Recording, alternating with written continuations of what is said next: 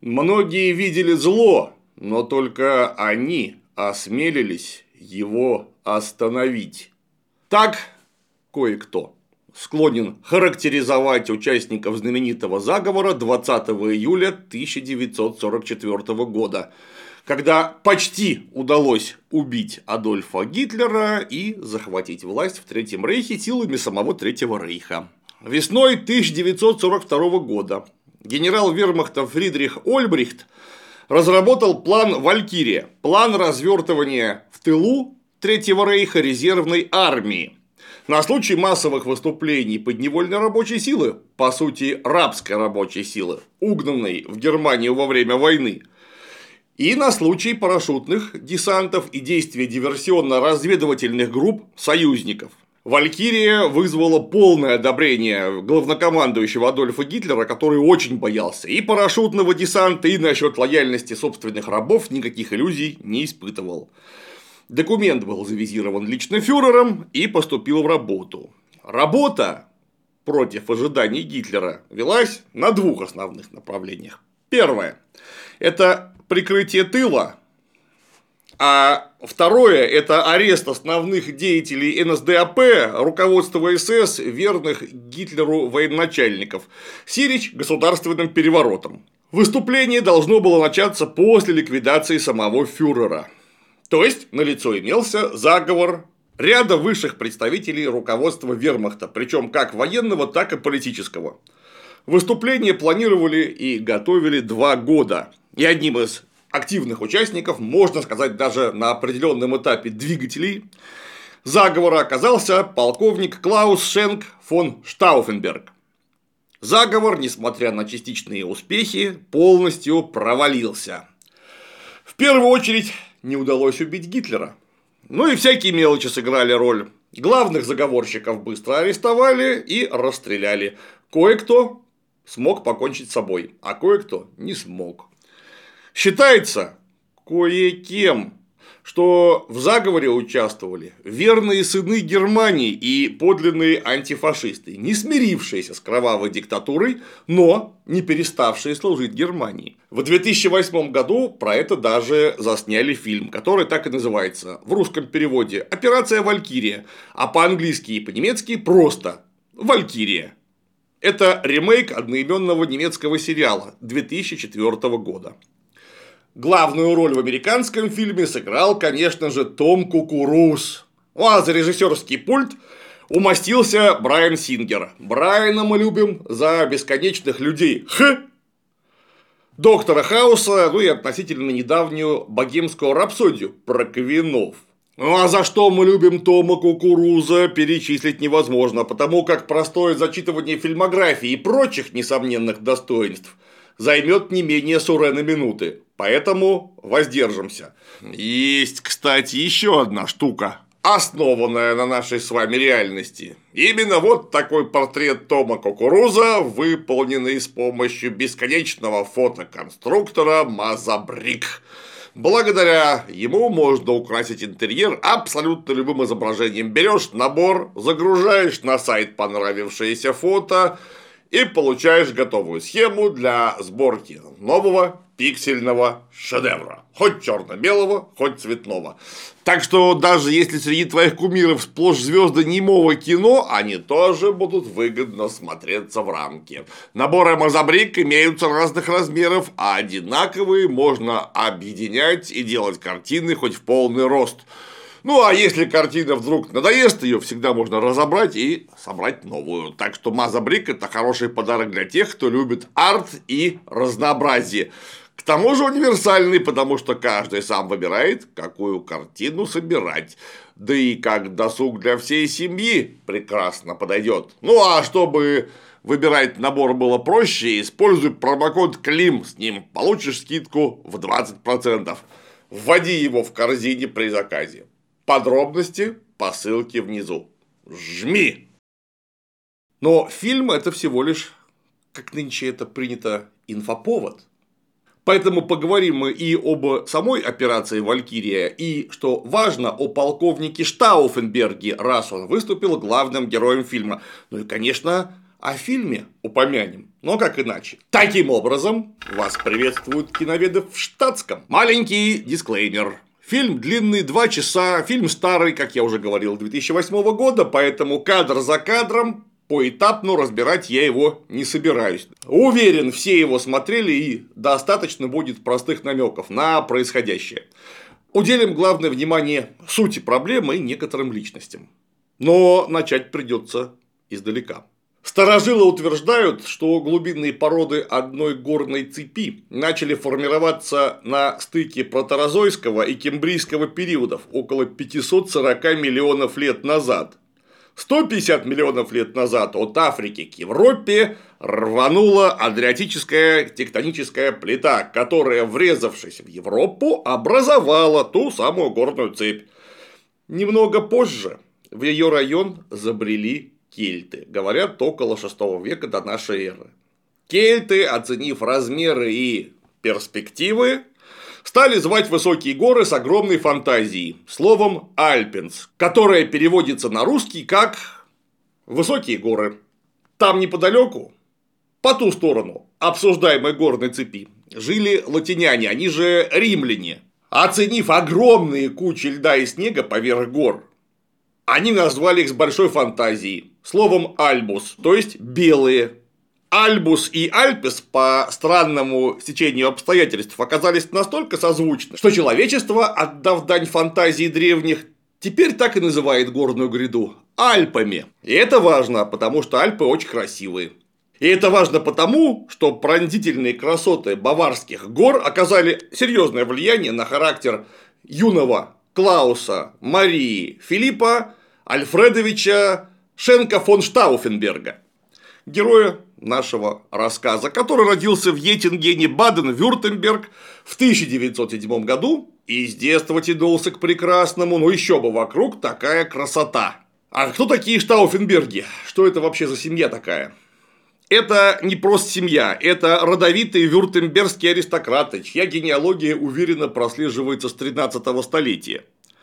Служили они тогда графом фон Цоллерн, а в 1255 году рыцарь Вернер Пинцерне де Целле получил должность Шенка, сириччашника, распорядителя виноградников, винных погребов, графского буфета, ну и прочего полезного продукта. Откуда и приставка к фамилии Шенк. Когда говорят Клаус Шенк фон Штауфенберг, думают, что Клаус Шенк это имя. Нет, Шенк фон Штауфенберг. Вот так звучит правильно фамилия. То есть, чашник из Штауфенберга.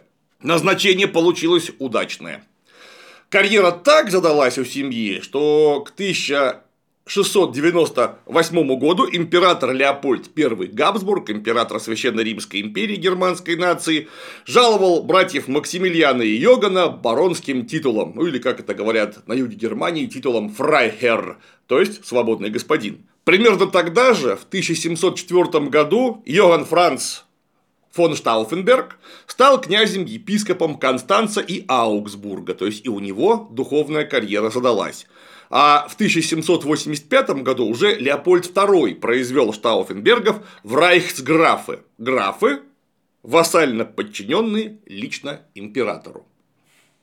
Надо ли говорить, что фамилия чрезвычайно, да нельзя непростая. И вот отец Клауса, героя фильма «Операция Валькирия», по имени Альфред Клементович дослужился из майоров Вюртембергской армии до всего лишь обер-гофмаршала королевского двора Вюртемберга. Обер-гофмаршал, наверное, по-нашему это будет главный распорядитель, то есть председатель администрации президента, например, так. И он же потом возглавил частный фонд короля в изгнании после Ноябрьской революции, когда все германские монархии оказались немного того. Клаус, как и его братья Александр и Бертольд, по факту рождения как мы понимаем, имели самые блестящие перспективы. Они были знакомы со всей высшей аристократией Баварии. И Швабии, конечно же, причем близость, не просто близость, а вхожесть.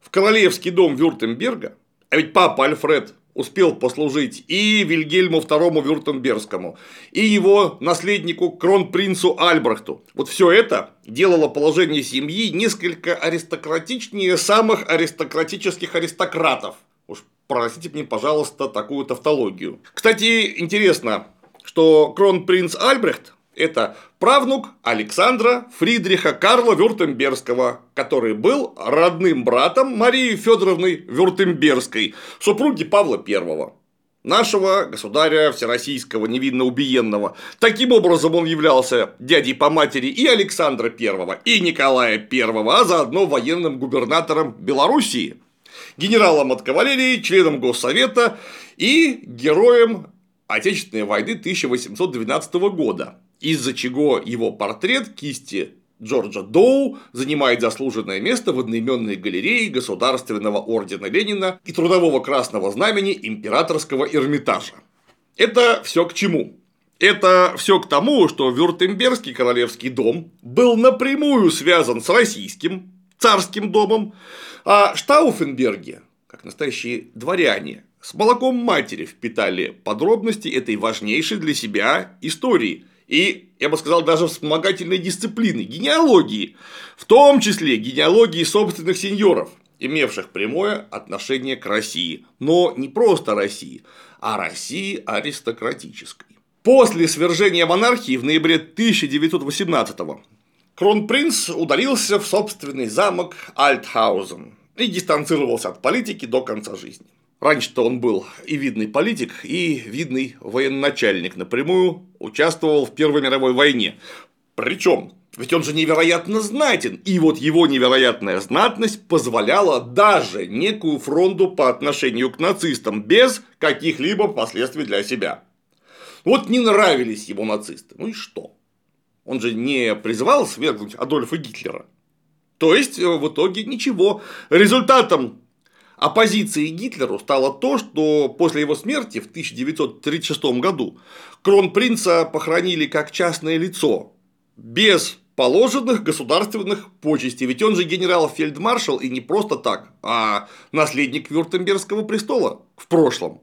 Вот такие репрессии. Вся дворянская Бавария буквально от ужаса содрогнулась. В Третьем Рейхе, несмотря на всю объединительную риторику и Гитлера, и Геббельса, и Розенберга, все же, вот странно, некоторые животные оказались равнее, чем другие равные.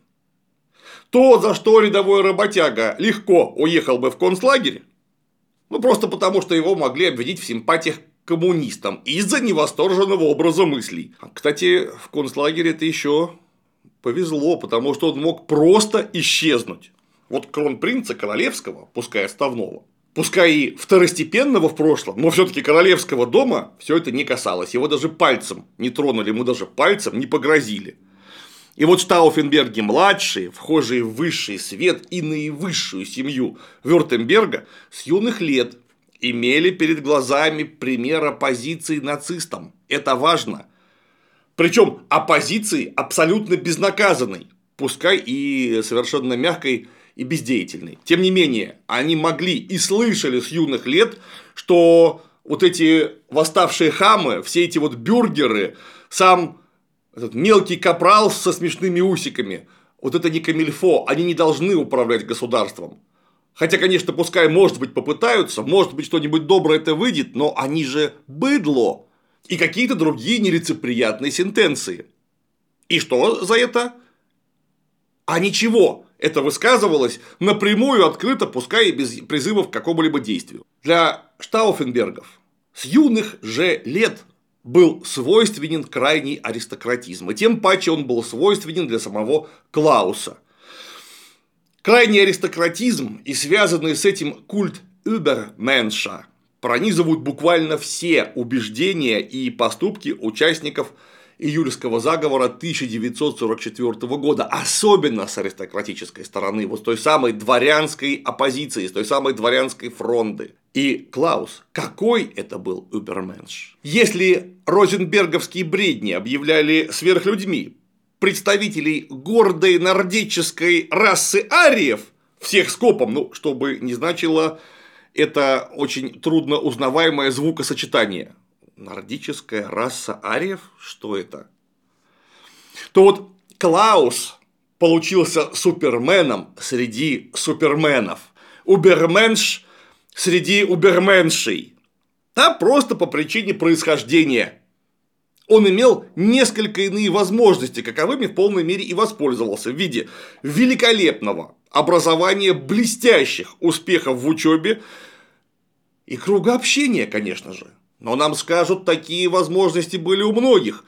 Да, конечно, я же поэтому и говорю, что он считал себя уберменшем, потому что именно он-то этими возможностями на 100%, а может быть даже и больше, воспользоваться сумел. Не поленился и продвинул себя и по службе, и в деле образованности. Позже, поступив на военную службу, Штауфенберг будет держать дистанцию не только от личного состава, ну то есть от солдатиков. С ними вообще-то положено держать дистанцию и не быть за панибрата. Но он даже от коллег-офицеров держал известную дистанцию. Причем это были не просто офицеры, об этом мы ниже поговорим. Он и с ними-то не сильно якшался, потому что совместные обязательные пьянки, когда бамберские кавалеристы должны были вот так вот с кружкой в руках, выкатив глаза, орать Господин Ритмейстер, младший лейтенант такой-то просит вашего дозволения сегодня нажраться. После чего все и нажирались. Вот такие пьянки в исполнении Штауфенберга сводились к необходимому минимуму. Ну, то есть, иногда уже было просто невозможно их игнорировать. Для блестящих кавалерийских офицеров юного возраста, да и не очень юного тоже, были характерны многочисленные любовные похождения. А вот любовных-то похождений у Штауфенберга младшего, судя по всему, или вообще не было, или они опять же сводились к какому-то минимальному минимуму. Потому что едва он получил офицерский чин, как он тут же сделал предложение девушке с безупречной репутацией. Элизабетте Магдалене баронессе фон Лерхенфельд. Меня опять же поправят, она же из Южной Германии происходит, поэтому она фрайхерин, то есть свободная госпожа. Но это прямой аналог титулу барона, поэтому называю ее просто баронесса, чтобы не ломать язык о эти все южногерманские титулы наподобие фрайхерин, да еще и в феминативе. Штауфенберг граф. Елизабетта по кличке просто Нина. Не знаю, кстати, почему ее звали Нина баронесса, то есть на ступенечку-то пониже. И вот она спрашивала, почему именно на ней, знатный, но не очень, красивый, но не слишком, остановил выбор столь блестящий кавалер. А блестящий кавалер отвечал, на мой взгляд, ты достаточно хороша, чтобы родить мне детей. Вот срезал так срезал. Теща матери Елизабет, он фактически нахамил в ответ на тот же вопрос, процитировав незатейливого Фридриха Великого, короля Пруссии. «Брак для офицера – необходимое зло». И на свадьбу пришел не просто так, а со значением. В полевом мундире, а не в парадном мундире, в полевом, причем не забыв прихватить с собой стальную каску. Есть даже отличные фотографии, где он покидает свадебный собор вместе с невестой под одной ручкой и стальным шлемом под ручкой другой. А почему? А, потому что, по его мнению, брак – это часть службы, о чем он и не применил заявить. По всему видно, что Клаус явно считал себя не таким, как все. Лучше. Потому что он был настоящий аристократ. В полном смысле слова и в полном понимании этого смысла слова.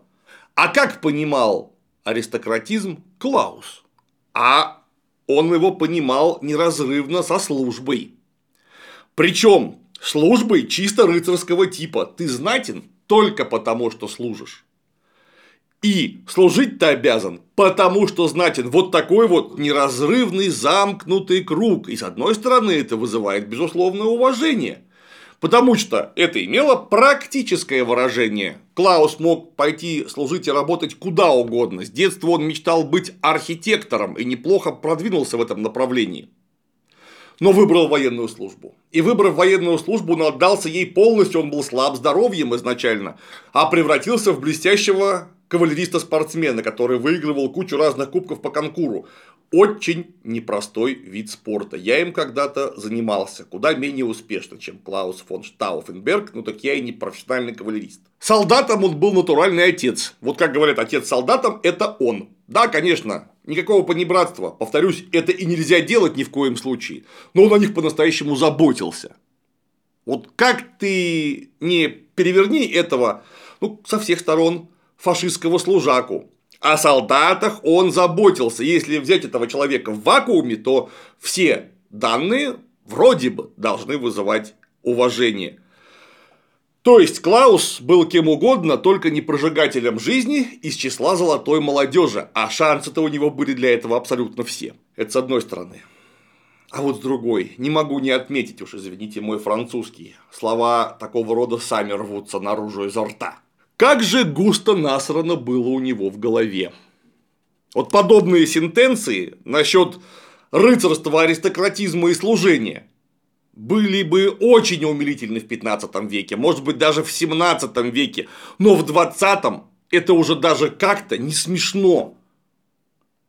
И вроде бы какая разница, если практический результат деятельности неплох, что там у него было в голове, Опять же, с одной стороны, да. А с другой стороны, вся жизнь и деятельность Клауса Филиппа Марии Шенка фон Штауфенберга – это яркий и наглядный пример пользы философии диалектического материализма, который он не владел и не пытался овладеть, и сугубого вреда идеалистической философии, которой он был пропитан от козырька фуражки до подметок – Почему? Ну, об этом станет, надеюсь, понятно без лишних слов к концу нашей беседы. Впрочем, общественное бытие определяет общественное сознание. Бытие частное сознание определяет далеко не всегда и вовсе не обязательно. Очень может быть, что у вас будет матерый буржуй с совершенно пролетарским сознанием. Ну и ровно наоборот.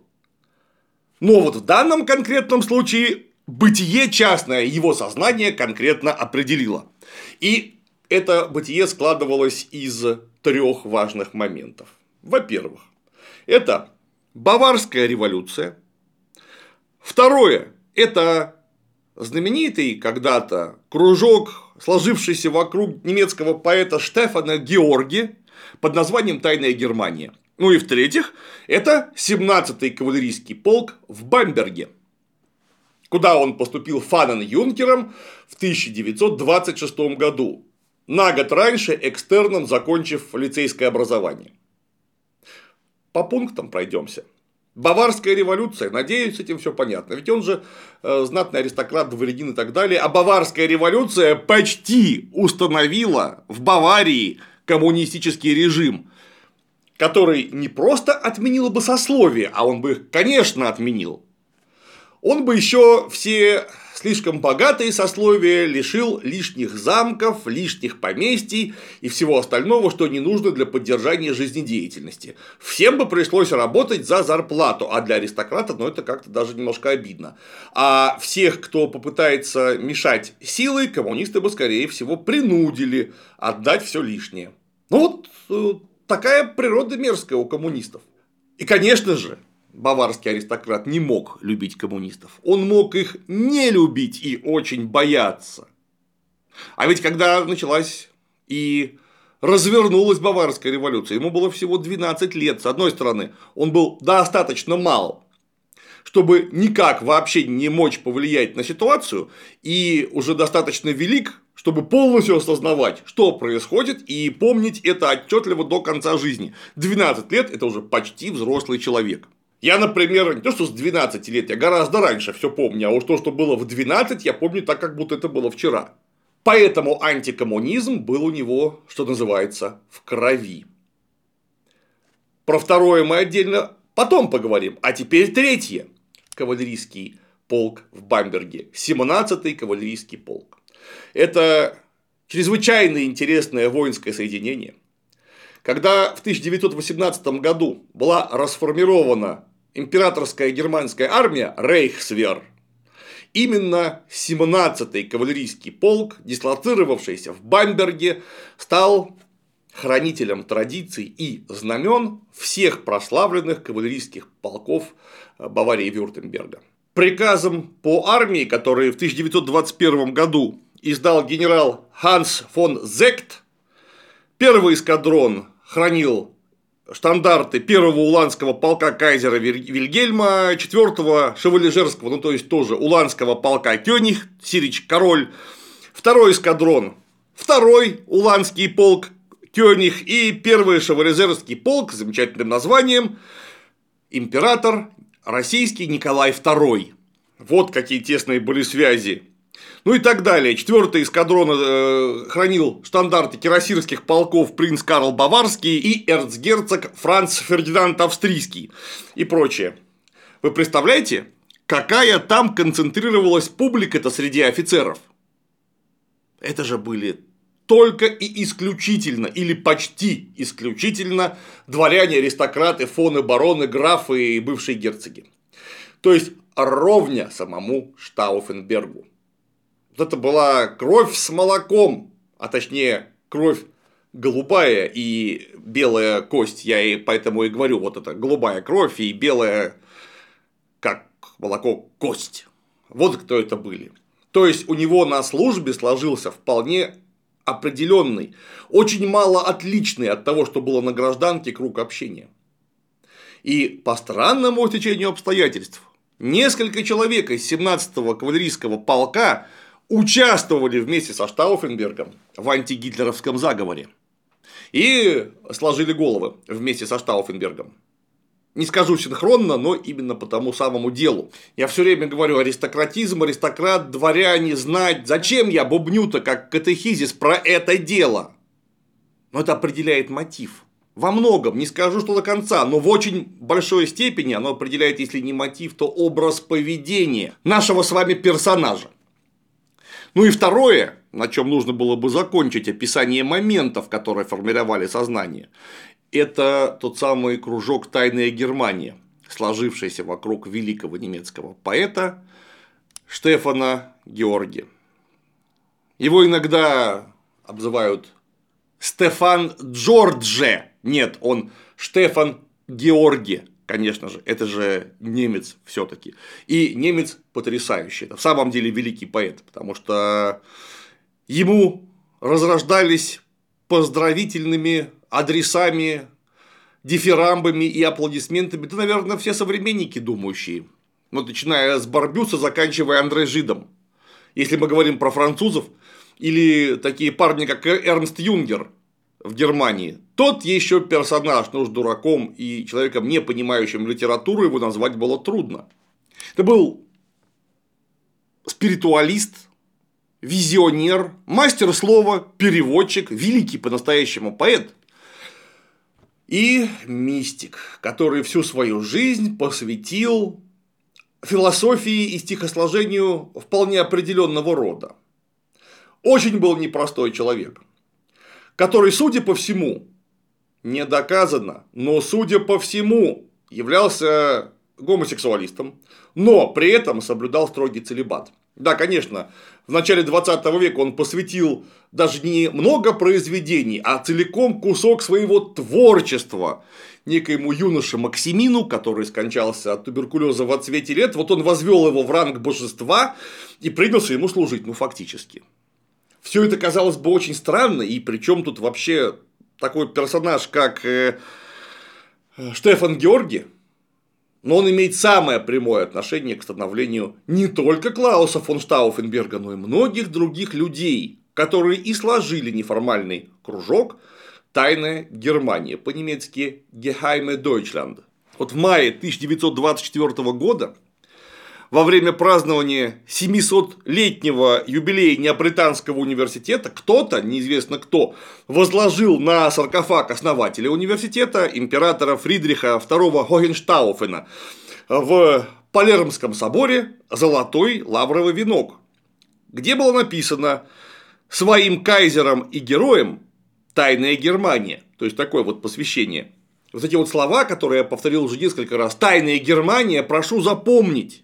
Потому что именно этими словами должен был заканчиваться фильм «Операция Валькирия», судя по всему, а вовсе не тем, что там прозвучало. Впрочем, об этом мы еще поговорим. Когда-то подобное послание было воспринято большой частью интеллектуального и во многом аристократического юношества, каковой должен был и каковые должны были освободить Германию от ужасов Версальского мира. Германия была унижена, растоптана, объявлена единственной виноватой во всей Европе после империалистической войны, хотя невиновных там просто не было, ну, может быть, кроме Сербии. А так, все участники так или иначе руку приложили. Может быть, даже в равной мере. Нет там невиновных. Но назначили виновной именно Германию, которая должна была за все расплачиваться. Это, конечно, было огромным ударом. Огромным ударом почему? Да в значительной мере по немецкому романтизму, который развивался с конца XIX века в русле становления германской политической нации. И вот этот немецкий романтизм, который чуть более чем полностью был направлен в собственное славное феодальное прошлое, а потому что больше некуда, вот он был оплеван и растоптан, что явилось огромным психологическим, да и интеллектуальным ударом по миросознанию таких людей, как молодой Штауфенберг. И вот именно тогда-то снова с э, утроенной силой стали искать символ возрождения в древних замках Штауфенов, э, в Южной Италии, в Сицилии, собственно, в Германии. Как это писал по этому поводу Эрнст Юнгер, уже упоминавшийся в этих немногих словах скрывается особая магия, и не было тогда человека, который бы не почувствовал, что несмотря на все несоответствие людей и событий, именно тайная Германия, именно этот незримый, питаемый чистым источником веры корень будущего не позволит пропасть ни одной сделанной работе, ни одному усилию. Война была не напрасна, не будет напрасен и мирный труд, которым отмечено наше время. Впоследствии ночью с 20 на 21 июля 1944 года Клаус фон Штауфенберг, слегка не доживший до 37 лет, воскликнет «Да здравствует тайная Германия!». В фильме он скажет «Хайль Хелиге Дойчлянд!» «Да здравствует священная Германия!».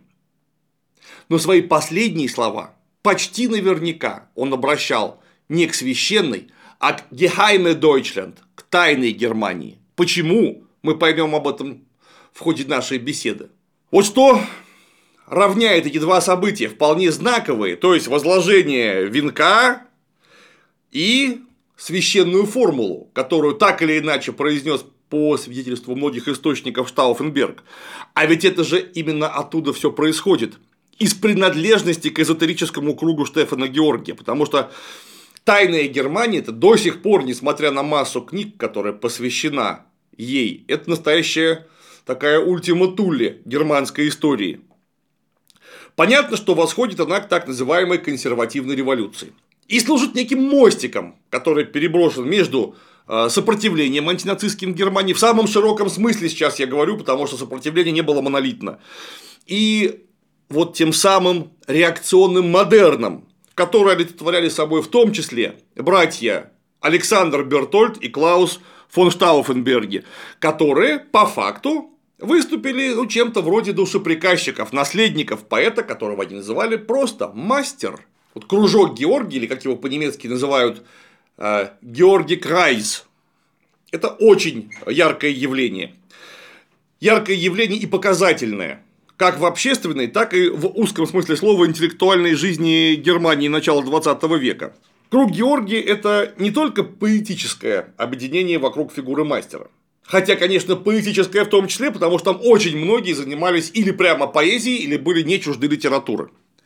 Что сам Штауфенберг, поступив э, в полк Фанен Юнкером, он же писал своему брату, ты подумай, что и до чего я дошел.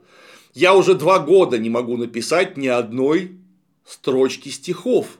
Просто потому, что нет на это ни времени, ни моральных сил, потому что жизнь подчинена каким-то командам, приказам, словом, службе. Он тоже писал стихи, кстати, судя по всему, неплохие. Я в этом не очень понимаю и слабо знаком с творчеством самого Штауфенберга. Ну уж, наверное, если мастер, такой мастер как Штефан Георгий, не просто терпел, а приветствовал этих молодых людей возле себя, были они не бесталанны. Рядом были со Штефаном Георги и ученые, университетские преподаватели и многие другие видные интеллектуалы. Этот круг, кружок Георгия, э, имел огромное влияние на формирование интеллектуальной э, атмосферы, интеллектуальной элиты в всей послевоенной Германии. И об этом говорят два факта. Во-первых, идеи Бунда, то есть союза, понятно, Райха, то есть империи, Herrschaft und, und Dienst. Herrschaft und Dienst – это господство и служение, соединенные вместе. Вот о чем нам постоянно напоминает Штауфенберг всей своей жизнью и многими словами. Ну и, конечно, сама идея вот Das Geheime Deutschland, то есть тайная Германия, все это было использовано и постоянно использовалось в лексиконе и интеллектуальных буднях право-консервативной германской мысли. Разработано оно было и продвинуто в жизнь именно в круге Штефана Георгия. Ну и кроме того, во-вторых, имела место поэтизация и мессианизация самого понятия политики, которая вдруг стала неотрывна от духовной жизни. Для многих и многих интеллектуалов – Почему? Да просто потому, что после Первой мировой войны появились чаяния грядущего рейха. Кстати, сам Штефан Георгий написал один из своих последних э, стихотворных э, значимых сборников. Это Дерное Райх, Новый Рейх, где проповедовалось, опять же, то, что потом мы увидим и в словах самого Клауса фон Штауфенберга – пришествие нового вождя, потому что новый рейх вообще никак не отделялся от фигуры того, кто его поведет. То есть они ждали мессию. Это было ожидание не просто эзотерическое, оно было эзотерика сотериологическое, то есть они ожидали спасения. Причем, как положено философам, не просто идеалистам, а идеалистам субъективным от конкретной личности или, возможно, от конкретных личностей. Ну и мы недаром вспоминали о Фридрихе Хохенштауфене, недаром вспоминали о древних средневековых замках и о об обращенности немецкого романтизма в прошлое, потому что в послевоенных идеологических, интеллектуальных процессах Германии огромную роль играло вот то самое новое или воображаемое средневековье, которое оказало влияние далеко не только на германскую интеллектуальную мысль, у нас чем-то похожим бредил профессор Бердяев. И, кстати, не он один. Как это говорилось немецким историком Эксли, средневековье, то есть осмысливалось в его отношении современности, то есть нужно было говорить не о возвеличивании империи и какого-то корпоративного, корпоративистского общественного порядка. Но, как они думали о принципиальной оценке современного мира, которому выносился позорный приговор с позиции средневековья. Вот такая вот апология средневекового понимания жизни и порядка, но не подлинного средневекового понимания, а воображаемого того образа, который они сами придумали и сами сконструировали. Вот этот образ был назначен средневековьем, а не настоящее средневековье было таковым во всем его, возможно, даже скучном изучении. При этом нужно говорить, что актуализация вот этого символического средневековья имела очень выраженные, ярко узнаваемые модернистские черты, которые отличали вот ту самую младогерманскую буржуазную контрреволюцию от, э, собственно, буржуазной эпохи э, довоенного времени, эпохи кайзера Вильгельма. Потому что вместо приверженности принципам просвещения, как ни крути, Германия до войны это было модернистское государство, которое было подвержено принципам просвещения. Вот тут было нечто совершенно противоположное, потому что во главу угла ставился идеологический корпоративизм средневековья. Что, в общем, совершенно явно понятно во всех э, уставных средневековых документах, начиная от организации ремесла в цехах и гильдиях, заканчивая организацией воинского сословия по общинам, там служилых городов, сельских общин и так далее.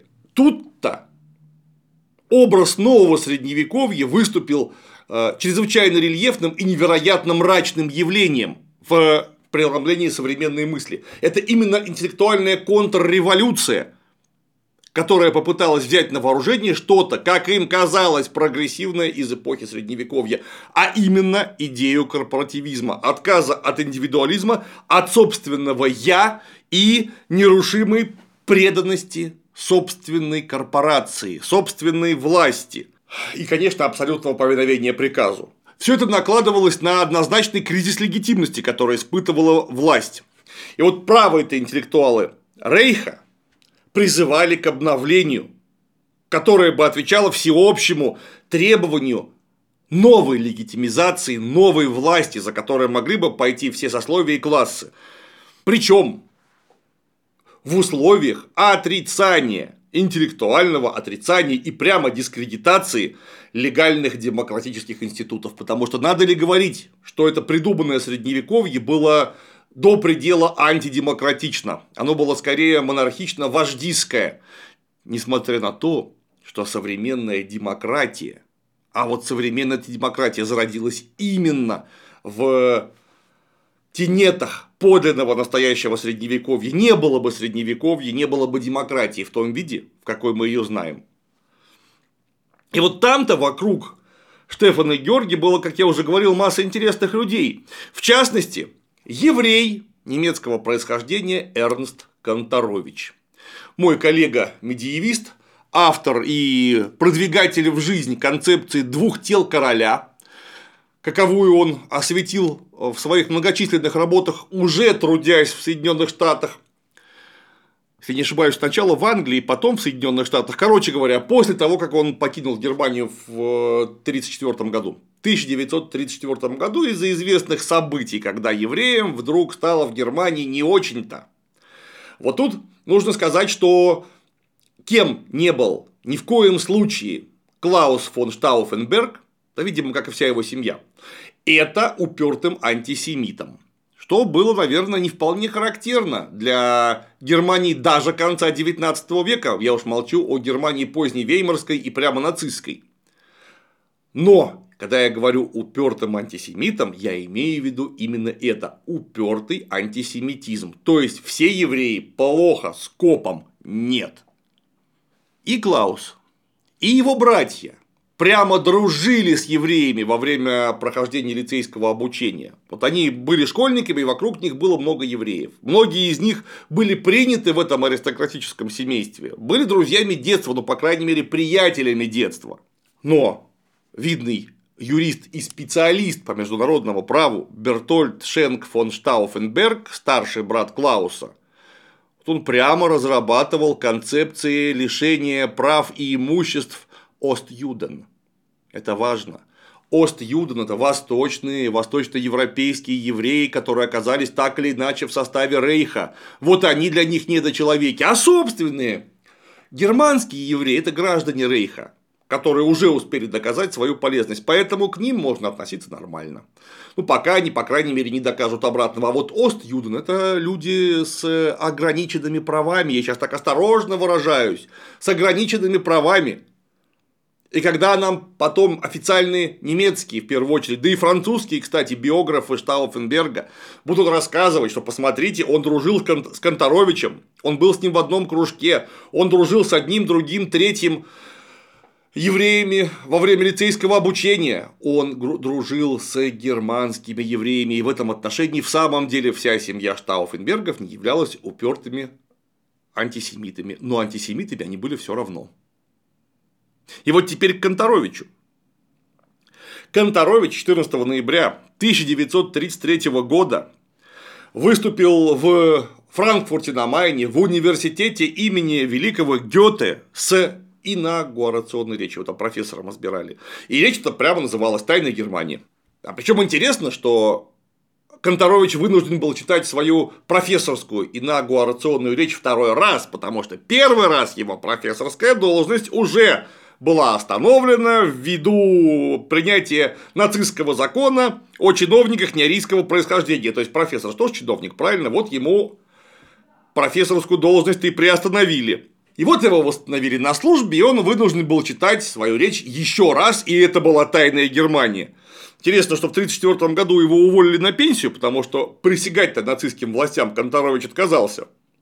И он до 1938 года спокойно прожил в Германии. Потом, да, он эмигрировал в Оксфорд, в Англию, и оттуда в Беркли, а потом, по-моему, в Принстоне он работал. Что характерно, это знаменитая речь в официальном, ну или полуофициальном аффилированном с кругом Георгия издательстве Blätter für die Kunst, то есть э, лепестки искусства. Вот издан там не был. Потому что сам Георгий умер в эмиграции в Швейцарии 4 декабря 1933 года, и только в Принстоне лет через 60 э, речь Конторовича опубликовали. В своей речи Конторович проповедовал для настоящего ученого материалиста, каким он, конечно, не являлся, я сейчас говорю, со своей колокольни, он проповедовал идею духовного учителя. По-настоящему духовного учителя, совершенно не различая поэтику и, собственно, науку. Не различая поэтику и политику, для него это было одно и то же. В этом отношении, конечно, Георгий выступил, наверное, одним из э, провозвестников постмодернизма, уравняв э, мнение и научный вывод, уравняв аргумент и собственное видение.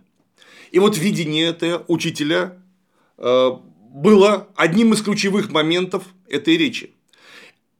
В каковой он анализировал самое главное – наследие философии, этики, этоса и неких политических воззрений самого Штефана Георгия, и, что очень важно, его кружка, потому что мастер, вот этот духовный учитель, он не на 100% и даже на 10% своих учеников не контролировал. Он выступал всего лишь знаменем, и каждое его стихотворение, каждое его высказывание так или иначе комментировалось и осмыслялось как э, Катрены Нострадамуса. Зачастую увидели то, чего там не было, то, чего туда не закладывал осмысленно сам Штефан Георги. Самое главное, это был учитель, который посвятил их в тайну той самой священной тайной Германии, которая была связана с верой в нацию и ее блестящее будущее. Потому что Конторович на всем протяжении речи постоянно цитировал Георгия. Повторяюсь, игнорируя разницу между понятийным академическим дискурсом и образным поэтическим словом.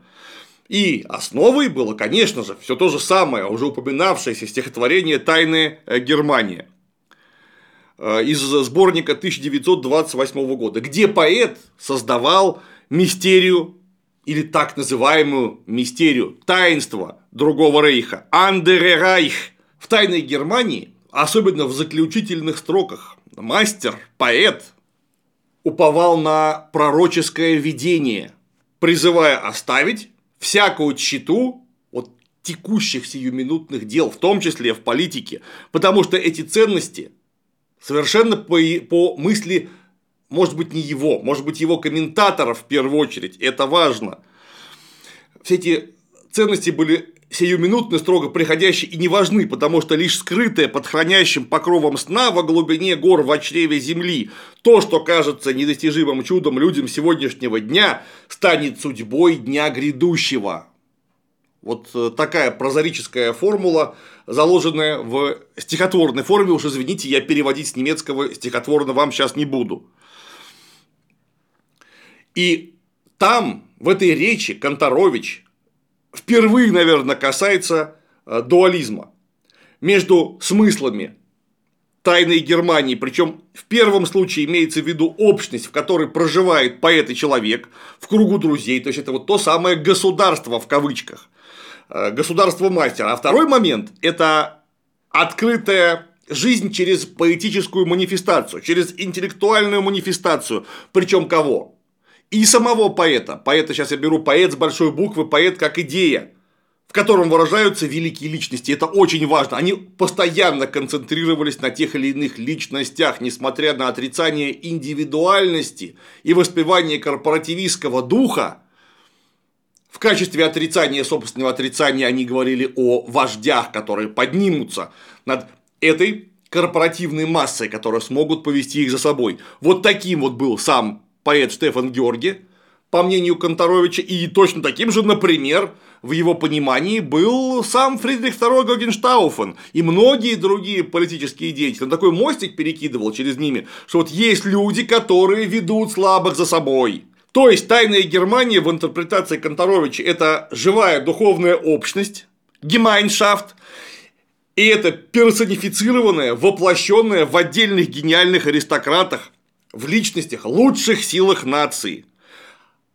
И другая дуалистическая пара, она потаенно присутствует в настоящем и другое символически уже преобразует будущее Германии. Это дуализм этот потом воплотится в концепции двух тел короля.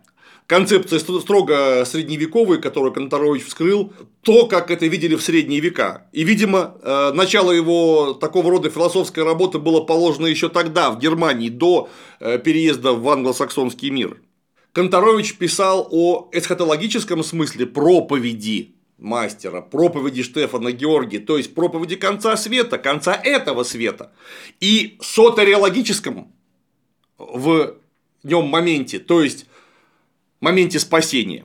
А спасение – это именно тайная Германия, которая называлась одновременно и Das Heilige Deutschland, то есть э, другим названием кружка могло вполне быть и было священная Германия, и Das Andere Deutschland, другая Германия, и Das Ewige Deutschland, то есть вечная Германия, то есть есть Германия, которая есть сейчас, страдающая веймарская, а всегда внутри есть другая Германия, идеальная, которая выведет эту Германию из э, э, тенет, из оков и даст ей новое будущее. То есть мы тут видим что? А мы тут видим еще и еще раз высказанную концепцию Августина Блаженного, которую он выдвинул в своей работе «De Civitatis Dei» о граде Божьем, о том, что есть церковь из людей, а есть церковь идеальная, как тело Христова. Все буквально созвучные мотивы, которые так или иначе высказывал и Штефан Георгий, и объяснял, что он имеет в виду Конторович.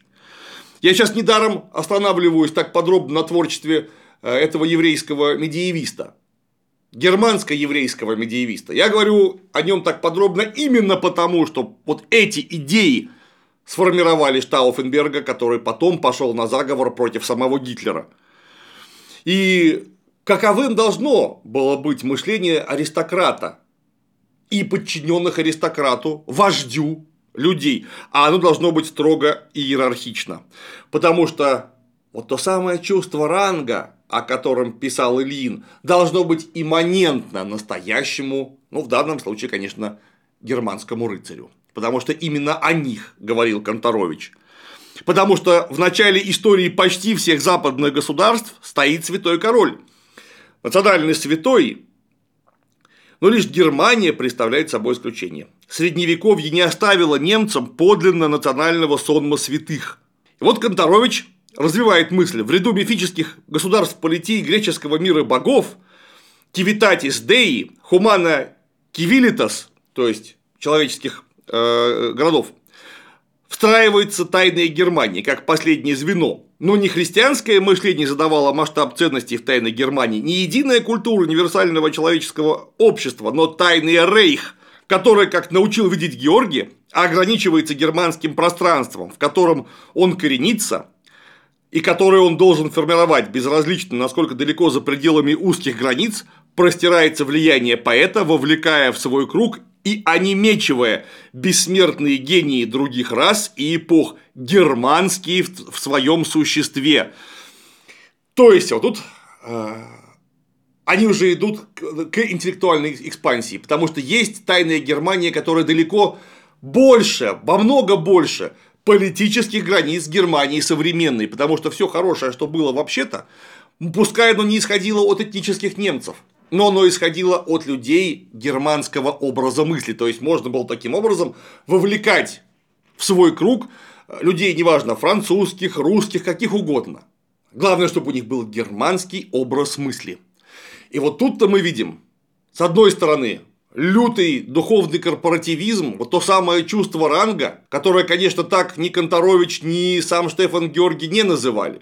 И мы видим практически полное отсутствие подлинного расизма. Потому что если, по мнению этих людей, человек имеет германский образ мысли, совершенно неважно, к какому этносу он принадлежит. Ну или почти неважно, к какому этносу он принадлежит. И вот тут мы видим явное идейное расхождение между гитлеровско-розенберговской риторикой и утонченный, пускай тоже крайне правый, пускай тоже контрреволюционно-буржуазной э, идеи Штефана Георгия, а точнее его, его последователей.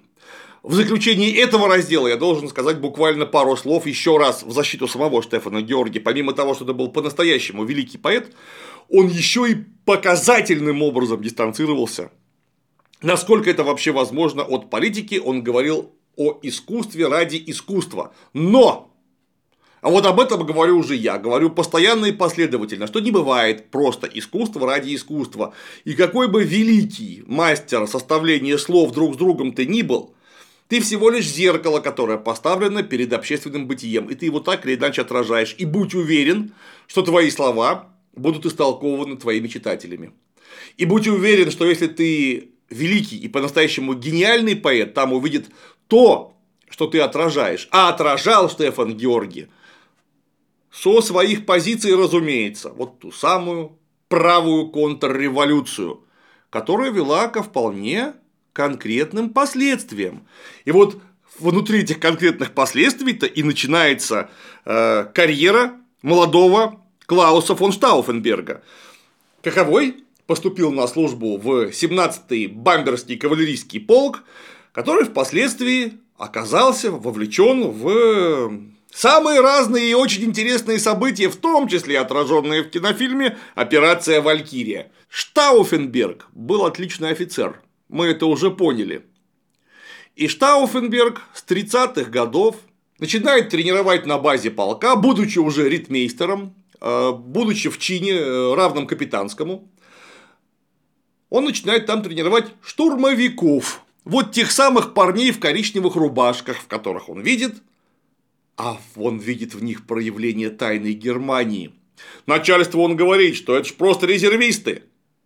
Что плохого, когда наши сограждане, патриотично настроенные, будут уметь обращаться с оружием, знать основы тактики, и будут уже сведены в некие ландштурмовые соединения со своими командирами, со своей субординацией, всегда готовые встать на защиту Германии от внешних врагов, каковых полно. Вот вроде бы ничего этом плохого нет, правда? Но в итоге получаются вот те самые штурмовики, которые убивали коммунистов, чему, конечно, был рад сам Штауфенберг. Те самые штурмовики, которые потом приведут на вершины власти Адольфа Гитлера. И сам-то Клаус об этом э, нам говорят еще его школьные сочинения. Вдумайтесь, понятно, что из э, старшей школы. Об этом же говорят его письма. Точно в духе философии кружка Штефана Георги он приветствовал пришествие фюрера. Он его ждал, а потом приветствовал. И если в школьных сочинениях, пускай еще очень наивных, хотя и не по-детски хорошо написанных, все-таки видно, что это то самое лицейское гимназическое аристократическое образование сказалось. Он ждет прихода Мессии, который спасет Германию, то когда приходит фюрер, уже настоящий, живой, Клаус фон Штауфенберг несколько недоволен тем, что этот самый фюрер какой-то не вполне аристократ, ну, может быть, он аристократ по духу. И в конце концов, мне все равно, какая это партия, говорит он. Потому что не партии делают историю, но благородные люди. Вот это я понимаю, вот это вот настоящий такой матерый, махровый субъективный идеализм. Благородные люди. Он благородный человек. Вот если он будет двигаться в рядах НСДАП, то неважно какая, НСДАП, какие-то социалисты, немцы какие-то, контрреволюция, это все равно. Потому что внутри есть благородные люди, и фюрер для него в данный момент, не смотри, что низкого происхождения. И вообще австриец, он тоже благородный человек. Он тренирует штурмовиков. Он в 1933 году поддерживает назначение Гитлера канцлером. Всеми руками поддерживает. В это время это последовательный, последовательнейший сторонник нацистов и Гитлера. Просто я хочу, чтобы вы запомнили это, чтобы мы потом не акцентировались на этом лишний раз. Штауфенберг убежденный фашист. Несмотря на то, что в нем нету упертого расизма. Я говорю именно так, упертого расизма, или, например, его проявление антисемитизма. Это плоть от плоти тайной Германии. Несмотря на то, что кружок после смерти мастера распался, как некое неформальное организованное целое. Все люди занялись чем-то своим, но связи они не утратили. И идей этих они тоже не утратили. А идеи-то эти были, как мы уже поняли, антидемократические и совершенным образом буржуазные, несмотря на средневековую риторику, точнее, псевдосредневековую риторику. Ну а если мы возьмем феодальный корпоративный порядок, который уничтожает буржуазную демократию, так мы получим настоящий фашизм, четко в соответствии с научным его определением. И вот имея в виду это, мы попадаем в начало фильма. Операция «Валькирия», каковой открывает гитлеровская присяга. Не будем ее озвучивать, просто вспомним, что Штауфенберг эту присягу приносил, а присяга это не Германии, а лично Гитлеру. И вот тут-то в Тунисе в 43 году, сидя в палаточке, том Кукуруз пишет в тетради некие слова, которые нам озвучивают. Все когда-то поставленные нам фюрером задачи ушли в небытие, оставив хаос и разрушение. Безобразие, творимое СС, запятнали честь германской армии. Офицеры вермахта с отвращением относятся к преступлениям нацистов. Уничтожение гражданского населения, пытки и травля голодом пленных, истребление евреев. Отныне мой офицерский долг состоит не в спасении Германии, а в спасении человеческих жизней. Не могу назвать ни одного генерала, обладающего положением возразить Гитлеру и храбростью сделать это. Я оказался среди людей, не желающих посмотреть правде в глаза. Гитлер не только враг всего мира, но и враг Германии. Мы обязаны что-то изменить. И тут, хоба, приходит его адъютант и говорит, что скоро прилетит генерал, видимо, имеется в виду командир 10-й танковой дивизии, начальником штаба, который в тот момент был сам Штауфенберг. Ну и с генералом нужно поговорить. Генерал настаивает на исполнении приказа фюрера, нужно сражаться. Штауфенберг, как умный человек, говорит, что раскончается вода, и поэтому нужно отступать. И тут прилетает союзная авиация, всех страшно бомбят, стреляют из крупнокалиберных пулеметов и опасно, почти смертельно ранит Клауса фон Штауфенберга, который оказывается в госпитале на инвалидности. Ему ампутировали э, правую руку ниже локтя, ампутировали два пальца на левой руке и не смогли спасти один глаз. Он остался однорукий, одноглазый, ну и вообще не очень. Сохранив, между прочим, при этом возможность состоять в строю. Не только возможность, но и волю остаться в строю. Он остался в армии. Несмотря на тяжелейшее ранение, научился писать э, тремя пальцами левой руки, даже как-то себя обслуживать, обходясь в основном без адъютантов. Ну и встал в строй. Ситуация там вся просто поразительная. Во-первых, Штауфенберг на себя просто донос пишет. Он не писал никогда такого, будучи умным человеком, потому что если бы подобное нашли, а это же армия.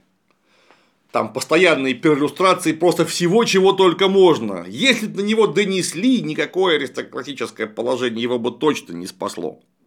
Но, что важно, в фильме нам рассказывают, вложив это в уста Тома Круза, нормальный абсолютно защитный заход всех чинов вермахта и люфтваффе на Нюрнбергском процессе. Мы не такие это эсэсовцы все наделали, потому что нет никого, как нам говорит э, Штауфенберг Круз, э, в офицерском корпусе вермахта, который не испытывал бы отвращения к преступлениям СС, которые запятнали честь германского мундира вообще-то. А мы там и ничего подобного не делали.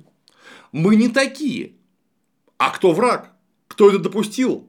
Это Гитлер допустил. Причем там есть оговорка, что мы думали, что он хороший. Ну, ведь сначала-то он правильно задвигал идеи. Мы думали, он хороший, а оказалось, он вон на какой. И теперь он не только враг всего мира, но и враг Германии. Германию нужно от Гитлера спасти это. Запомните, от Гитлера. Ну, потому что вот он, видите, пригибает палку и убивает евреев. Да, почему-то, кстати, в русском переводе В этот момент Штауфенберга обзывают господином полковником, хотя он совершенно точно был подполковником, и на погонах у него болтается всего одна звезда поверх этой плетеной немецкой косички. То есть он получается лейтенант колонель, то есть что? Подполковник. Полковником он станет только после выздоровления. Его за ранение наградят золотым знаком за ранение и произведут в чин оберста, то есть полковника. Ну а с генералом выдвигая ему некие пропозиции, Том Круз тоже говорит зажигательнейшим образом. Я сберегаю здесь жизни людей, и служить можно или фюреру, или Германии. Обоим служить невозможно. Ну, тогда генерал ему говорит, это вас за такие слова сюда послали? Говорит, нет. Те слова были более дерзкими. Ох, какой то такой весь необычный, какой-то дерзкий.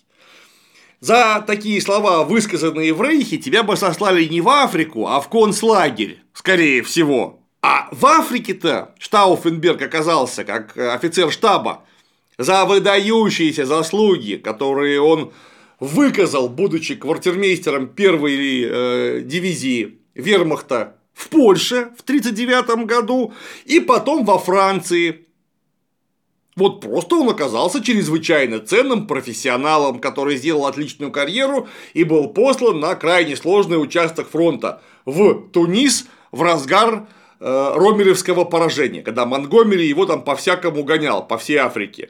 Вот, понимаете, ведь Том Круз не такой. Это его, оказывается, наказали. Наказали. Ведь есть мнение, высказываемое официальными биографами Штауфенберга, что он не читал Майнкамф, потому что это тупорылая книжка, а он высокий интеллектуал. И только потом, вот его в сороковые годы, вдруг, когда он понял, что Гитлер плохой, его дядя, особенно когда он находился на излечении в Мюнхене, вот он склонил его вступить в ряды сопротивления, прочитал ему и розенберговские творения, и, конечно, Майнкамф, и тогда, наконец, Штауфенберг прозрел, черт возьми. Вы понимаете, что невозможно было находиться вот на таких должностях в фашистском рейхе и не быть детально ознакомленным с содержанием книжки «Майн кампф». Это просто по ней зачета приходилось давать. Может быть, конечно, ее-то он и не читал, мы не знаем по этому поводу ничего. Но мы знаем абсолютно точно, что и с основными российскими выкладками Розенберга и о том, где Гитлер собирался искать жизненное пространство, Штауфенберг был ознакомлен детально. Да, конечно, может быть, в самом деле, после ранения ему прочитали книжку «Майн кампф», так сказать, слово за слово, глава за главой, чтобы он охренел просто от глубины мысли. Адольфа Лаизовича Гитлера. Но нет, знаком он с ней был вполне и более того, он разделял эти убеждения. Он разделял их кровно. Потому что даже в заговоре участвовал его брат, который делился с ним всеми мыслями. Это был его не просто брат, а настоящий единомышленник. Вот этот настоящий единомышленник, как я уже говорил, юридически обосновывал необходимость отнимать имущество у Ост-Юден. Ну и, и удалять их самих из Рейха, потому что они не нужны. Это люди лишние совершенно. Как удалять? Это идея отдельная. Потому что вот Гитлер считал, что их расстреливать надо, а Штауфенберги считали, что их просто не должно быть в Рейхе. Ну а как они относились, как они относились к людям, я говорю людям вообще, ясно. Показывает письмо Штауфенберга, любящей его жене, матери пятерых детей. Из Польши он пишет. Население – невероятный сброд. Много евреев и микшфольк, это полукровок, много евреев и полукровок. Этим людям хорошо, когда ими управляют кнутом. Тысячи заключенных пригодятся для сельского хозяйства Германии. Они пригодятся Германии, потому что трудолюбивы, послушны и нетребовательны. И это уже он в Польше пишет. Если бы он оказался на Восточном фронте, чтобы он писал там о том, какой был издан закон при переходе границы с СССР, а именно закон об ограниченной воинской ответственности за совершенные преступления, он тоже не мог не знать, потому что его зачитывали в войсках. Ты, дорогой мой офицер вермахта, ты точно знал, что происходит на Восточном фронте. Конечно, вот все эти расстрелы массовые комиссаров, евреев, конечно, они аристократа не могли удовлетворить, потому что это грязно. Но модус поведения, модус поведения был совершенно верный, потому что я напомню, что говорил Штауфенберг, это его слова, когда появился Адольф Гитлер у кормила власти. Идея фюрерства в сочетании с идеей народной общности, принцип общественные интересы выше личных и борьба с коррупцией, борьба с духом больших городов, идея расы и воли к новому правовому порядку, определяемому Германией, представляется нам здоровыми и перспективными. Вот это слова Штауфенберга. Но нам в фильме, конечно, как вы понимаете, такого не покажут. В фильме нам покажут, что он внутренне переродился – почему-то. И решил, что он теперь будет в сопротивлении. Сопротивление было очень широким и совершенно разнородным, потому что там была свободная Германия, образованная коммунистами. Там была Красная Капелла, это такое слитное название самых разных, зачастую вообще не связанных друг с другом э, кружков, групп, которые боролись с нацистским режимом. И э, это, конечно, что очень важно, правая оппозиция Гитлеру. Вот в правой-то оппозиции Гитлеру и состояли такие люди, как дядя самого Штауфенберга, как его отец, он, конечно, не дожил до горячих событий, но Гитлера он, судя по всему, не очень жаловал, как э, кронпринц Альбрехт. Да, эти парни были просто против и ни к чему не призывали, а правая оппозиция в лице Штауфенберга и прочих пошли немножко дальше. Почему? А вдумайтесь, когда Штауфенберг оказывается в рядах сопротивления. По-настоящему. Так а в 1942 году. Потому что заговоры вообще-то против Гитлера это было фоном жизни. Первый раз его собирались свергнуть вообще в 1938 Потому что прусские аристократы, а также южногерманские аристократы считали, что такая низкородная сволочь заведет Германию обязательно в какую-нибудь неправильную бездну. И Штауфенберг тогда первый раз получил предложение вступить в ряды заговорщиков, став чем-то вроде начальника штаба. И он отказался, не, не заложил никого, потому что аристократ, не положено так себя вести. Да и Гитлер, в конце концов, не из его круга. Э, но отказался. А вот в 1942 году, и тем паче в 1943, водорог Штауфенберг оказывается в рядах сопротивления. Почему? В фильме нам про это не скажут ни слова. Он вообще находится вдали, почти вдали от Второй мировой. Он в Тунисе, где его опасно ранят. Дело в том, что в 1943 году не только Ромеля поперли из Африки окончательно. В 1943 году шестая армия фельдмаршала Паулюса попала в окружение и полностью погибла, а сам Паулюс оказался в плену. И после этого любой военный профессионал, каким несомненно являлся и фон Штауфенберг, понял, что война закончится. Причем очень плохо для Германии. Война уже фактически проиграна. Да, еще будут огромные жертвы. Да, непонятно, как именно пройдет линия фронта, но Берлин будет взят. И за все придется отвечать. А кому? Вы понимаете, что это идеально. Назначить человека виноватым, тем более, что назначить его очень легко, потому что он в самом деле виноват. Убить и свалить все на покойника. Пойдите теперь вы его допросите. Вот был фюрер, вот нет фюрера, во всем виноват он. И, конечно, эсэсовцы, но не мы же ни в коем случае. И вот огромная группа людей, далеко не только один штаф, Штауфенберг, там был и Гальдер на какой-то момент. Представляете, Гальдер, тот самый генерал, находящийся очень часто на острие гитлеровской атаки в 1938-м до аншлюса Австрии думал, что надо бы вообще-то свергать Гитлера. Там был и Хеннинг фон Тресков, и Ханс Остер, и многие-многие другие очень э, видные имена и фамилии, ну, оканчивая адмиралом Канарисом вообще-то. Они думали, что неплохо бы Гитлера свергнуть. Чем они занимались одновременно с этим? Так они продолжали выполнять нацистские приказы. Выполнять до тех пор, пока оказалось, что выполнять их просто опасно. И тогда на протяжении двух лет начинает разворачиваться подготовка операции «Валькирия», в которых и происходит действие фильма. Повторюсь, перечислять я эти кадры не буду совершенно точно. Кадры и сцены вам прекрасно знакомы. Просто потому, что фильм старый. Идея же там простая, что Сначала попытались ликвидировать Гитлера при помощи бомбы, которая должна была взорваться в самолете, но не взорвалась. Тогда арестовали полковника Ханса Остера, как нам сказали в фильме, арестовали. На самом деле его не арестовали, а просто убрали из Абвера. Это был один из сотрудников адмирала Канариса. И один из э, таких упорных последовательных заговорщиков не смогли доказать его причастности к заговору, просто обвинили его в очень недальновидной кадровой политике. Он не тех людей, которые оказались врагами Германии, на работу, на службу набрал. Расстреляют его гораздо позже, арестуют и расстреляют его только в 1945 году. Буквально вот за несколько недель до э, свержения гитлеровского режима и его самоубийства. И нужен новый начальник штаба заговорщиков. И вот им оказывается Штауфенберг, который как раз и говорит услышав дома во время бомбежки звуки э, полета Валькирии, что «О, мы же у нас есть же операция Валькирии уже готовая, подписанная самим фюрером, давайте так». Сейчас мы немножко перепишем, так, чтобы в операции войска СС не были задействованы, а только резервная армия.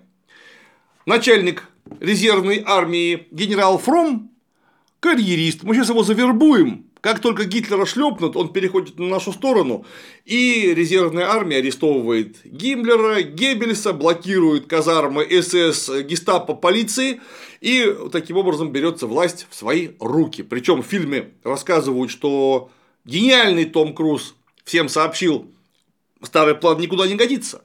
Потому что силы резервной армии распылены на массу городов, а брать под контроль нужно только Берлин.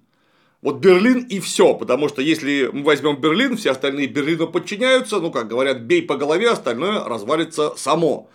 На самом деле резервная армия это больше миллиона человек. Как вы думаете, нужно миллион человек, чтобы проконтролировать Берлин? Конечно, нет. В Вене, в Будапеште, в Париже и многих других городах разворачивалась операция Валькирия, чтобы блокировать э, войска СС и верных Гитлеру военачальников сразу, если не везде, то в максимальном большинстве мест. Причем в Париже-то заговор практически удался. Да, он провалился в Берлине. Провалился в Берлине он именно потому, что не удалось убить Гитлера.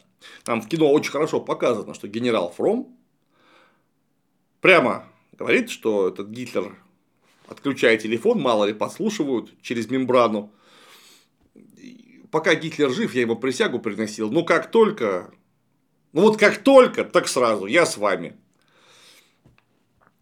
И что?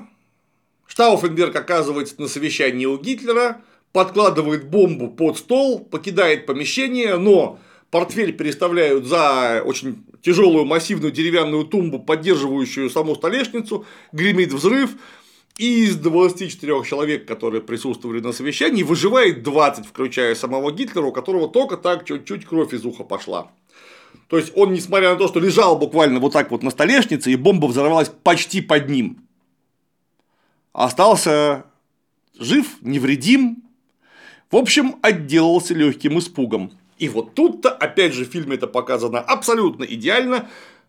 Народ начал вести себя неумно, выгораживая собственные пятые точки.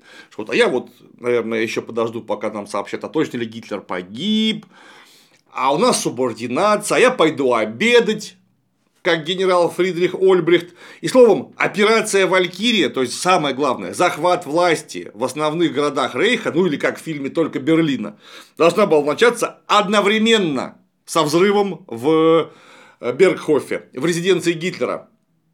Но по времени взрыв был, а операция началась только через три часа, когда Штауфенберг прилетел в Берлин сам. Когда, в общем-то, было уже поздно, просто потому что нацистское руководство опомнилось. Линии связи с Бергхофом не были перерезаны, и Гитлер сообщил Гиммлеру, а тот Геббельсу, что фюрер жив, и в 17.00 он уже выступал по радио с обращением, что да, было покушение, но сам фюрер невредим. После чего те же самые войска, которые должны были захватить власть, повернули свое оружие против заговорщиков, арестовали Штауфенберга, он в перестрелке был ранен, э, правда не опасно, И уже генерал Фром приказал всех ликвидировать, чтобы выгородить самого себя. Кстати, ему это не помогло. В конце концов, в 1945 году его арестовали и расстреляли. И вот тут-то Том Кукуруз встает так красиво вместе со своим адъютантом Вердером фон Хефтоном около стенки. Сначала убивают Хефтона, который прикрывает его своим телом, а потом Штауфенберг кричит те самые слова «Да здравствует священная Германия!» «Хайль Хелиге Дойчланд!» Судя по всему, повторюсь, он кричал «Хайль Гехаймес Дойчланд!» «Да здравствует тайная Германия!» Показывая таким образом то, на что в фильме намекает э, генерал фон Тресков. Бог обещал Аврааму сохранить Содом, если в нем окажется хотя бы 10 праведников. Надеюсь, что в случае с Германией хватит одного. Ну, конечно, Тома Круза, тот, вот, тот, тот настоящий праведник. Хочу, чтобы вы обратили внимание на смысл, на суть, на обман этого фильма. Штауфенберг не был нацистом в полном смысле слова, но он был фашистом. Он был настоящим фашистом и, если можно сказать так, нацистом по духу. Потому что за что он выступал? Он выступал за корпоративное государство, полное устранение демократических свобод и институтов и передачу власти в руки неких вождей-аристократов, которые будут осуществлять ее напрямую. При этом, при отсутствии парламента, оставалась власть капитала. Власть капитала крупного, промышленно-финансового, осуществляемая непосредственно, то есть это и есть фашизм. Причем, как заговорщики, в том числе и сам Штауфенберг, планировали вообще-то выйти из войны. Так выйти из войны они планировали, конечно же, сепаратно. Потому что устранение Гитлера это было устранение вот той самой раздражающей фигуры. Как только исчезает Гитлер, появляется возможность спихнуть на него все и заключить сепаратный мир с Англией, США, ну и свободной сражающейся Францией. Тогда уже можно будет рассчитаться по репарациям при помощи земель, которые были захвачены на Востоке, возможно, дав свободу Польше, сохранив в обязательном порядке Данцикский коридор. Взамен Данцикского коридора отдать Польше земли на Украине и в Белоруссии. А может быть еще кое-что поверх того. Но самое главное, что режим будет несколько более мягкий. Не нацистский, но это будет фашистский режим в любом случае. Они в этом плане выступали охранителями власти. Да, ни в коем случае не охранителями Гитлера. Потому что Гитлер, как диктатор, как неудобная фигура, вот той самой другой башне Рейхстага чудовищно мешал. Потому что пока есть Гитлер, есть антигитлеровская коалиция. Она ведь была именно антигитлеровская. А, но раз есть Гитлер, так нужно его устранять. Для чего? А для того, чтобы сохранить стабильную власть финансового капитала. При этом Штауфенберг оставался до конца, вообще до самого конца, судя по всему, убежденным сторонником естественного превосходства той самой немецкой, если не расы, то фолька, может быть, фолька по духу, который должен был принять немецкий образ мыслей, даже если он сам не немец. Я думаю, что если бы человек, подобный Штауфенбергу, оказался во главе Рейха, то Конторовичу не пришлось бы уезжать и многим другим. То есть немецким евреям, но всех других евреев ждала бы ровно такая участь, какая она ждала их в нашей реальной истории. И вот что мы видим в клятве которую соучастники операции «Валькирия» приносили. Мы знаем, что у немца есть силы, которые призывают его вести сообщество западных народов к лучшей жизни. Мы верим в будущее немцев. Духом и делом мы клянемся в верности великим традициям нашего народа, который создал западного человека – путем слияния эллинского и христианского происхождения в германском характере. Мы хотим нового порядка, который сделает всех немцев носителями государства и гарантирует им закон и справедливость. Мы презираем ложь о равенстве и требуем признания естественно присвоенных рангов. Вдумайтесь еще раз. Естественно присвоенных рангов. Это вот та самая идеалистическая чушь, которую проповедовали носители тайной Германии. Вот посмотрите, что получилось в итоге. Был ли Штауфенберг омерзительным человеком? Нет, ни в коем случае его невозможно назвать омерзительным человеком. При устранении некоторых э, деталей его биографии можно было бы сказать, что человек даже и хороший. Но хороший человек это вообще не профессия, и это не то, что определяет его жизнь в итоге. Потому что, будучи вот так образованным, несмотря на высочайший уровень оного образования, к чему пришел Штауфенберг? Как Штауфенберг пришел к настоящему духовному нацизму. Ну или как минимум крайнему фашизму, где различия делались не по форме черепа и цвету глаз, а по изначальному гражданству и духовным же убеждениям, в каковых самое главное было что? Да вот то самое естественно присвоенное чувство ранга, что аристократ духа должен всем управлять. Это насколько созвучно вообще с идеями э, и Ильина, и Шульгина, и Бердяева, и прочих наших путаников, которые гораздо раньше, чем Штауфенберг, трудились у нас в Российской империи, а потом и в годы гражданской войны, а потом и там же, в Германии, в ведомстве доктора Геббельса. И как это пугающе совпадает со многими современными высказываниями насчет того, что самое главное – это просто какое-то идейное отечество. Самое главное – дух нашей цивилизации. Самое главное – дух нашей расы, но это в данном случае нужно подчеркнуть нужное. Потому что отечество какое-то, отечество в вакууме, это тайное отечество, это сурковский глубинный народ – это вот что-то, что скрыто, что невозможно понять, но что вообще-то, будучи идеей, обязательно потом проступит в материальных контурах и все изменит, когда появится новый фюрер, новый вождь, да неважно кто. И как же все-таки показательна эта охранительская риторика применительно к конкретным личностям, потому что вдруг окажется, что какая-то конкретная личность, она не то чтобы не нужна, она прям мешает, ее нужно устранить. Я эту простую мысль из истории хочу донести вообще всем людям, которые находятся при власти во всем мире, что когда вы апеллируете к некой охранительской философии, то вы знаете, охраняют-то не вас, охраняют некую идею.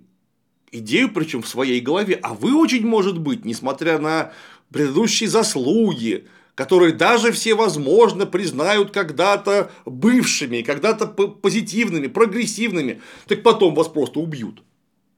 Потом вас свои же охранители, которые, как вы думали, охраняли вас, попытаются поднять на вилы. А очень может быть, что у них это получится, потому что Гитлера не убили чисто чудом, ему просто очень сильно повезло.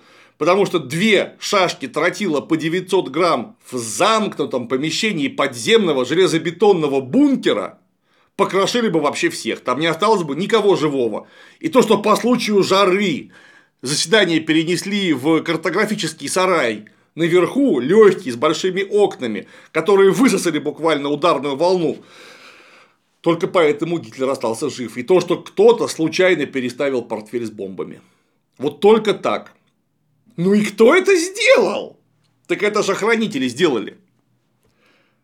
Это был триумф и одновременно провал охранителей. Триумф их идеологии, потому что эта идеология потом была взята на щит всеми правыми деятелями ФРГ и теми, кто их крышует. Что Штауфенберг и все остальные герои, потому что они боролись против Гитлера. Гитлер плох, а вообще-то идея-то была отличная. А вот Гитлер, ну, все испоганил, конечно же. Хотя старт был неплох. Но, как сказано в фильме «Адвокат дьявола», никому не удавалось выигрывать вечно.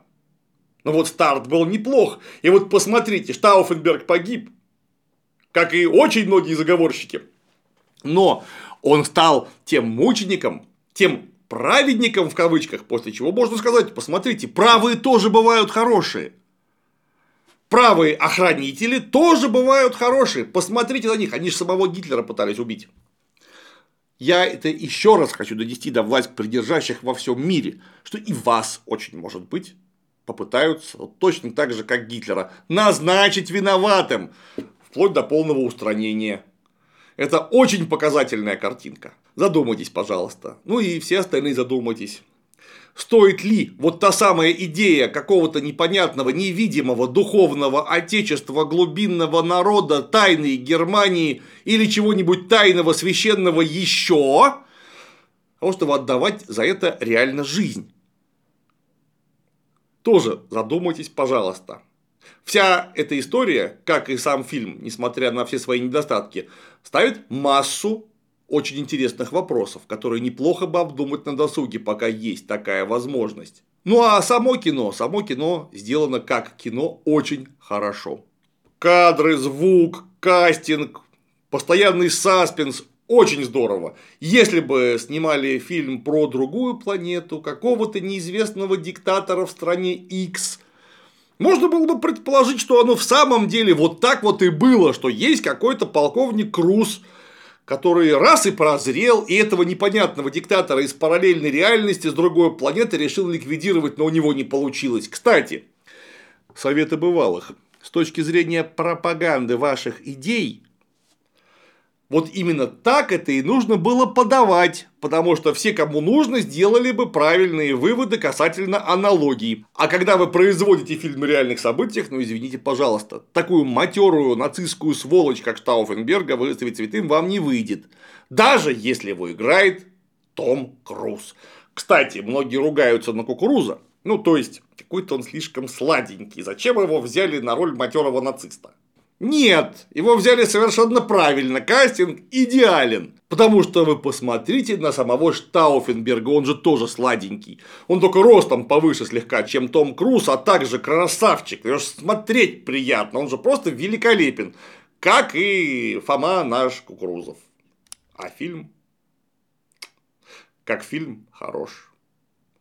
Ну а как пропагандистская поделка он является пропагандистской подделкой, не более того. Причем очень грубо сляпанной. Настолько вот такими жирными умолчаниями, прямо 36-фунтовыми умолчаниями, что школьник их нагуглить сумеет в течение, хорошо, не пяти минут, пяти часов.